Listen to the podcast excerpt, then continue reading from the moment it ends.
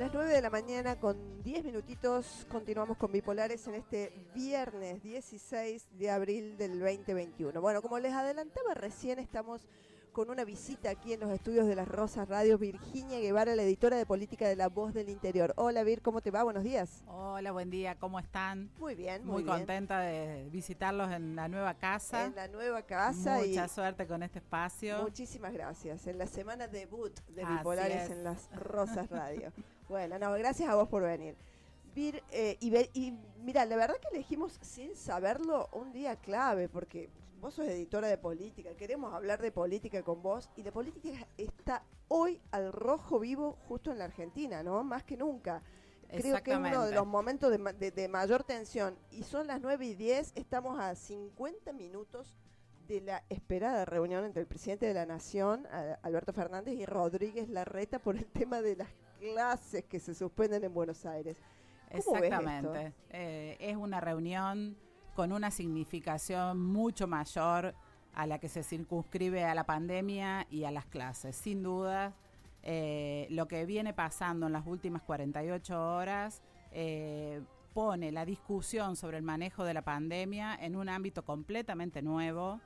Eh, pasamos de la idea, de la ilusión de que había medidas que podían consensuarse entre las provincias y la nación a un escenario completamente diferente donde el presidente Alberto Fernández asume la representación sobre todo del conurbano bonaerense, la defensa de la gestión de Axel Kisilov, eh, está poniendo la cara Alberto Fernández por esa región, está circunscribiendo casi todas las herramientas del Estado a ese lugar condicionado a la aplicación de unas medidas que la ciudad de Buenos Aires está resistiendo.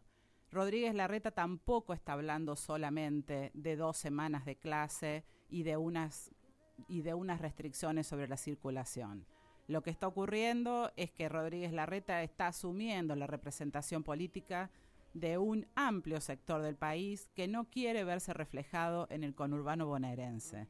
Lo que estamos viendo es manejo de la pandemia y el debut de una discusión electoral que seguramente pondrá todo el tiempo, los ocho meses que faltan hasta las elecciones, si es que se realizan en la fecha que venimos manejando de septiembre y noviembre, en esa discusión. Dos modelos, Rodríguez Larreta eh, ha hecho una jugada fuerte ayer al, decir yo voy a resistir esto, voy a ir a la Corte Suprema.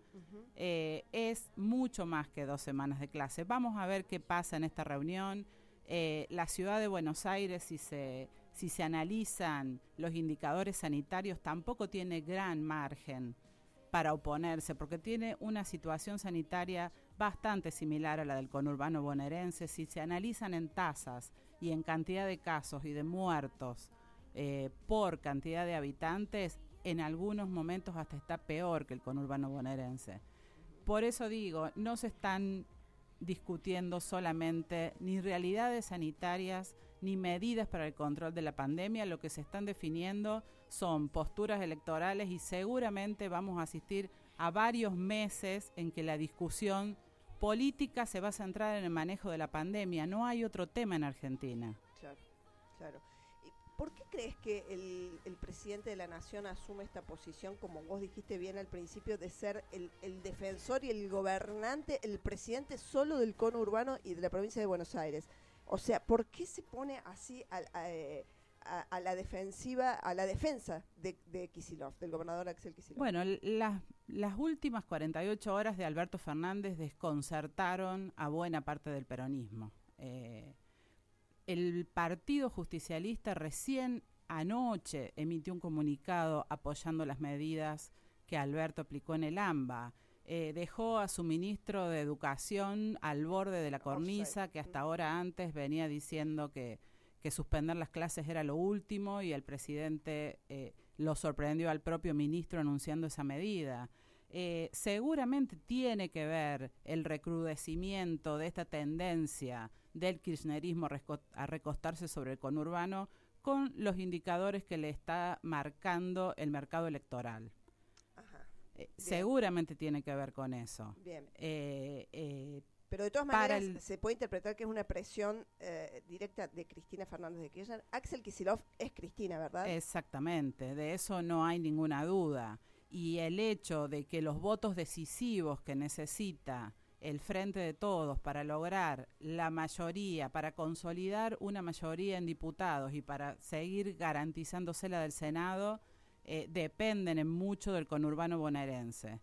El problema son esas decisiones basadas en esas necesidades electorales, en el escenario dinamitado que tiene el país, tanto a nivel sanitario como a nivel económico. Ayer tuvimos el índice de inflación más alto del periodo de Alberto Fernández. Eh, las decisiones que se están adoptando de cara a la contienda electoral no se condicen en nada con la realidad asfixiante que tiene el país. Seguramente consensuar esos dos frentes es el gran desafío de todos los partidos políticos. Bien, bien, perfecto. Bueno, eh, en este contexto ha salido, ha salido eh, en Córdoba el Frente de Todos a pedirle a Juan Schiaretti que imite las medidas de Alberto Fernández. ¿Cómo ves este pedido del Frente de Todos? ¿Cómo lo ves a Schiaretti parado en esta, en esta situación? Diferenciarse del modo en que el gobierno nacional está adoptando las medidas para el control de la pandemia en este momento y desde hace muchos meses es un objetivo permanente de Schiaretti. Diferenciarse de lo que representa en este momento Alberto Fernández, diferenciarse del kirchnerismo para Schiaretti es como el oxígeno. Eh, sin dudas que no va a adherir a esas medidas mientras la situación sanitaria se lo permita. No son tantas las opciones que tienen los gobiernos sin vacunas y con el avance, sin vacuna en la medida en que se necesitan y con el avance del virus del modo eh, eh, en que está recrudeciendo, eh, no son tantas las opciones que tienen los gobiernos. Estamos analizando cuestión de tiempo más de metodología. Uh Schiaretti va a resistir mientras pueda el alineamiento con la política sanitaria nacional, del mismo modo que resiste el alineamiento con todas las políticas de la nación. Lo que pasa que, bueno, Córdoba también está en un proceso electoral. Y va a haber dos ofertas del peronismo si todo sigue como hasta ahora. Bien, de eso, de eso, de eso también quiero hablar. ¿Cómo viene el tema electoral que falta bueno, teóricamente va a ser en septiembre, pero cómo viene y cómo se viene posicionando Córdoba y de esas dos ofertas, ¿qué quiere decir esas dos ofertas del PJ? Pero eh, ¿Te parece que escuchemos un poquito de música y después la seguimos? Vamos, a adelante. Ver, eh, ya que nos viniste a visitar, te vamos a dar opción. Elegiste algo. ¿Qué te gustaría escuchar? A ver. No te va a gustar, tengo ganas bueno, yo de escuchar. Yo, lo tengo preparado acá. No, te va a gustar. ¿Tenemos algo Vos es que a mí me gustó todo lo que dijo eh, y tengo No te va a gustar. Tan lejos habíamos programado, ¿no? Muy bien, ahí está, ahí viene, ¿eh? Aquí en Bipolares, en la mañana de Las Rosas Radio. Estamos hasta las 10 de la 10 de la mañana, así es. Sí, me vas a tener que dar un segundito. Sí, ah, sí pero mientras tanto. ¿Cómo no? ¿Cómo no? ¿Cómo no? Recordamos las vías de comunicación de, del sorteo, ¿sí? Al 3513-645038, que es el WhatsApp de contacto, donde pueden también participar. ¿Mm? Ahí viene llegando la gente de No Te Va a Gustar con Tan Lejos.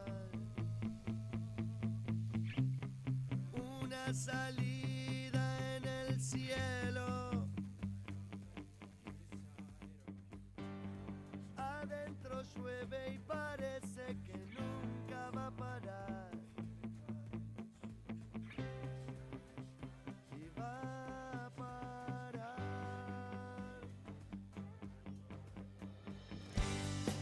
Una sonrisa se ve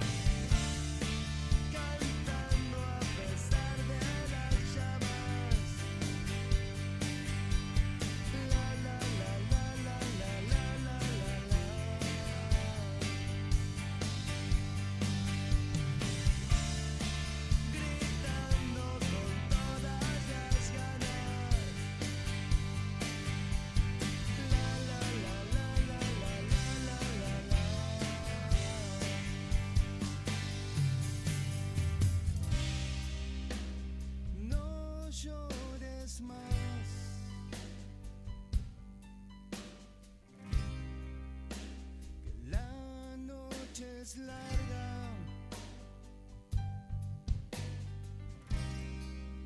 Ya no duele el frío que te trajo hasta acá. Ya no existe acá. No existe ese frío que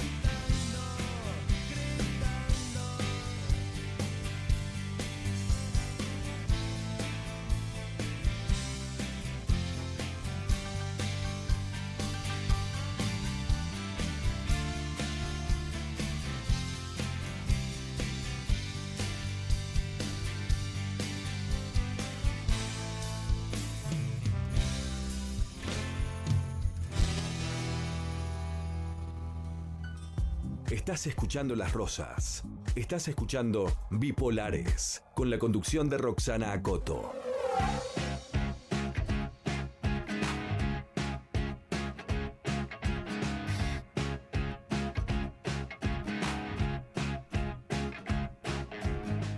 Las 9 y 22 de la mañana, seguimos en Bipolares. Les recordamos a esos que tienen la suerte de estar levantándose y que no saben dónde están ni quiénes son, que hoy es viernes. Hoy es viernes, hoy qué es lindo. San Viernes, como dice el, gran Claría.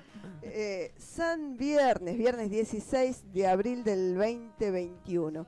Eh, estamos con Virginia Guevara, la editora de política del diario La Voz del Interior. Ya estuvimos charlando hace un ratito para quienes se prenden en este momento. Eh, de lo caliente del momento político que estamos viviendo en la Argentina en torno a la pandemia.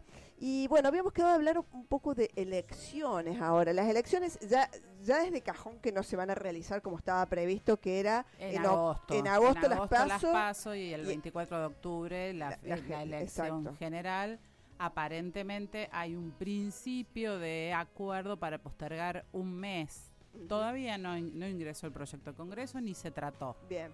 Bien. Pero sería septiembre las paso y noviembre las Exactamente. Eso, eso sería. Es, es un escenario muy incierto. Muy incierto. Eh, dentro del gobierno tampoco hay un consenso total. Eh, Alberto Fernández y buena parte de los gobernadores, entre los cuales se encuentra Juan Schiaretti, pretenden la eliminación de las pasos. Hay un sector del kirchnerismo encabezado por Máximo que quiere las PASO. Quiere las PASO para posicionarse en la provincia de Buenos Aires, donde él quiere ser gobernador en 2023. ¿Quién? Máximo Kirchner. Ah, pensé que quería eh, ser presidente en el 2023. Toda su movida tiene que ver con eh, instalarse en el PJ bonaerense, que todavía, pese eh, al poderío kirchnerista, eh, tiene alguna resistencia en el PJ de la provincia de Buenos Aires. Las PASO le permitirían instalarse eh, en concejalías y un montón de cargos que en Córdoba no se definen en una elección de medio término, pero en Buenos Aires sí. Ah, bien, perfecto. Y para la oposición las pasos son vitales. ¿Por qué? Porque tampoco hay alineamientos tan claros. Eh, en la oposición. Mauricio Macri y Rodríguez Larreta tienen ahí una interna incipiente, no hay un alineamiento completo. las pasos le permitirían consolidar ya un liderazgo, darle un lugar a cada uno de los muchos socios de Juntos por el Cambio y ahí hay una pelea fuerte de liderazgos. Mauricio Macri más apoyado en Patricia Bullrich y por otro lado Rodríguez Larreta que significa una postura eh, casi siempre eh, más situada hacia el medio dentro de Juntos por el Cambio, mientras que Patricia Bullrich está intensificando y radicalizando la postura más eh, de derecha, más dura, más pro grieta. Bien, y, en este contexto, ¿cómo aparece Córdoba? ¿Cómo aparece la posición del gobernador Schiaretti? Eh, Córdoba tiene una larga tradición de peleas, idas y vueltas en relación con el gobierno nacional, aunque siempre han sido del mismo partido, ¿no? Pero con el kirchnerismo siempre se ha llevado muy mal y la situación con, con, el gobierno actual no se sabe, apoya, no apoya, van a ir juntos. Es, una situación bastante ambivalente. Eh, no es la misma situación que había cuando Cristina Fernández era presidenta.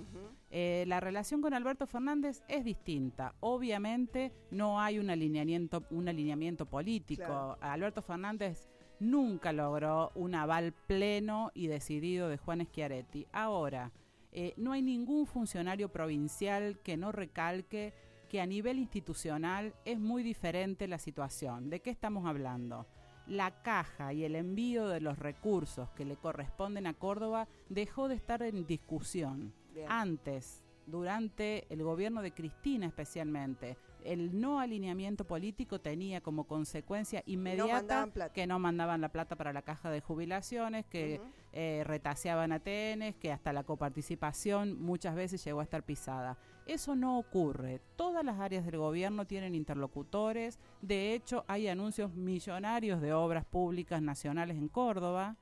Eh, por eso que no es exactamente la misma situación. Ahora, no hay ninguna duda de que Schiaretti, y aparte en estos días ha desenfundado el discurso eh, de la autonomía. Antes, antes era una isla, después fue el cordobesismo, ahora el gobernador habla todo el tiempo de la autonomía de Córdoba. Eh, sin dudas que no está alineado al frente de todos, no lo quiere estar.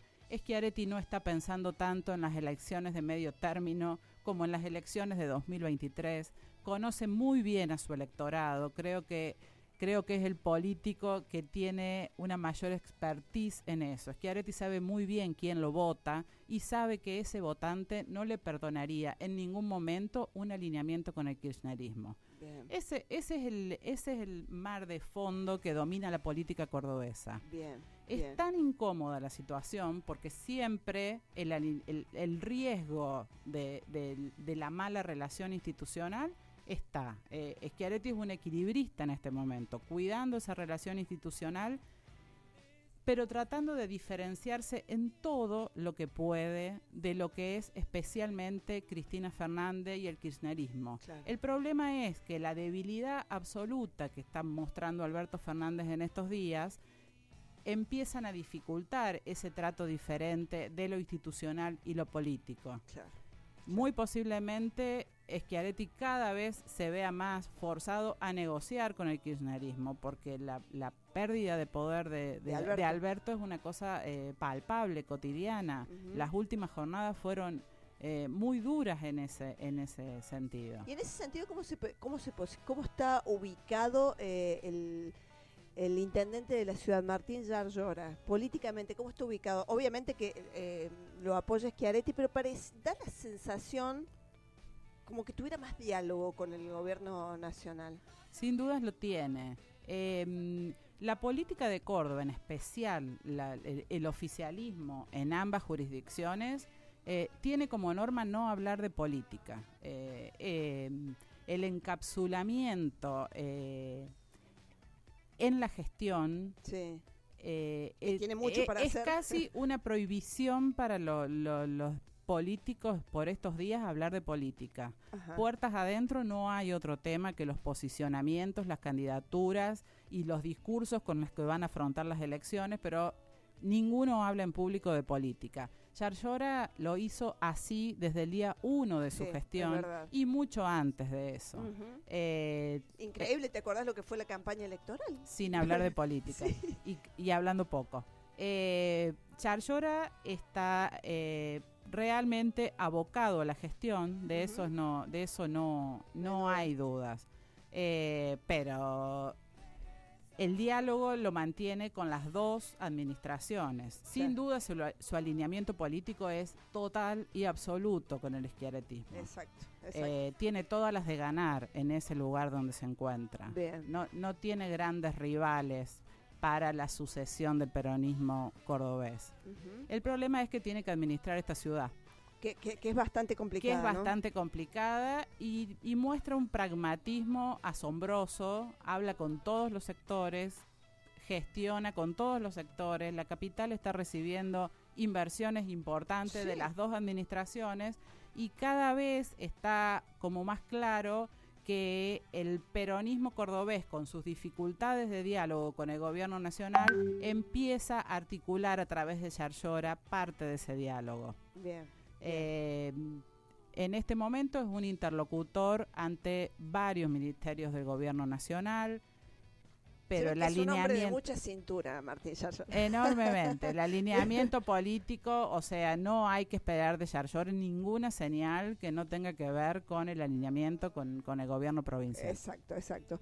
Bueno, Vir, eh, em, antes de, dejemos de hablar un poquito de política y quiero hablar, eh, hacerte una pregunta que tiene relación con la política, pero sobre todo con vos.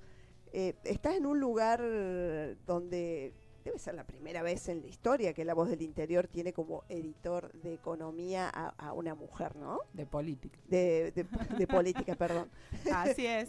tengo la economía metida acá en la, frente. Eh, sí, sí, sí, sí. ¿Cuánto hace que estás primera vez? Eh, hace dos años y medio que estoy en la edición. Sí, es la primera vez y además somos muy pocas las mujeres escribiendo de política. Ajá y sobre todo eh, editorializando sobre política. Eh, es un rubro eh, históricamente reservado a los hombres y sí, es, es un gusto para mí y es un orgullo. Tampoco creo que la mirada femenina tenga que estar restringida a algunos campos, porque eso así se manejó el periodismo hasta ahora. Eh, podemos mirar, podemos interpretar, podemos ser interlocutores, eh, eso está claro. La verdad que yo soy una apasionada del periodismo, eh, mucho antes que de la defensa del género. A mí me interesa el periodismo independientemente de quién lo haga. celebro, celebro que ser mujer ya no sea un impedimento para, poder acceder a esos lugares, sin duda. ¿Y cómo lo, cómo lo has vivido? ¿Lo has, has, sentido algo diferente? Porque al estar en un lugar como ese, vos tenés que tener relación con eh, eh, muy altos niveles de la política, desde el gobernador, el intendente, tiene que ser alguien, digamos, además de, todos los funcionarios. Sí, eh, nunca lo, diferencia del otro lado, ¿no? Nunca lo sentí internamente en el diario nunca. Hace 25 años que estoy ahí adentro y la verdad que nunca eh, tuve menos oportunidades por ese sentido. Pero no hay duda de que el poder todavía es masculino y se entienden mejor hablando con hombres. Estén como más eh, tranquilos. Eh, totalmente. de eso no tengo ninguna duda. Bien, bien, bueno, Vir, muchísimas gracias por haber estado con nosotros, por haber venido a visitarnos al estudio. Ojalá vengas muchas veces más.